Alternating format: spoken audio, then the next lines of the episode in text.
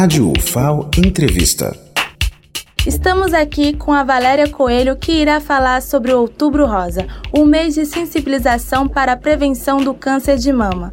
Pensando nisso, foi criada uma campanha. Poderia falar um pouco sobre essa campanha, a importância e a quem ela vai beneficiar? Nós estamos no mês de sensibilização, de prevenção do câncer de mama e a gente está articulado com a programação do CACOM do HU.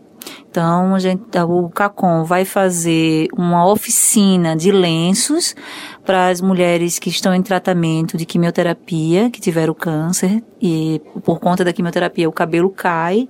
Então, a gente está fazendo uma arrecadação, uma campanha de arrecadação de lenços para doação para essas mulheres.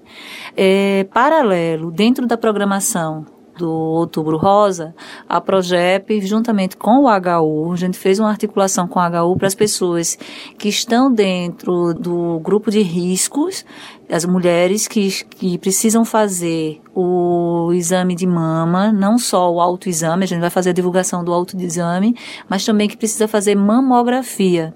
Então, o HU vai disponibilizar mamografia para as pessoas que têm necessidade de fazer e que não têm nenhum plano de saúde, não está conseguindo fazer é, dentro da rede. Então, essas pessoas elas podem nos procurar na Progep, que a gente faz o encaminhamento juntamente com o CIAS. Quais são as atividades? Como está sendo a programação? A gente vai estar aqui no hall da reitoria com um varal com poesias. Além da poesia, a gente vai ter também a ilustração do autoexame do câncer de mama.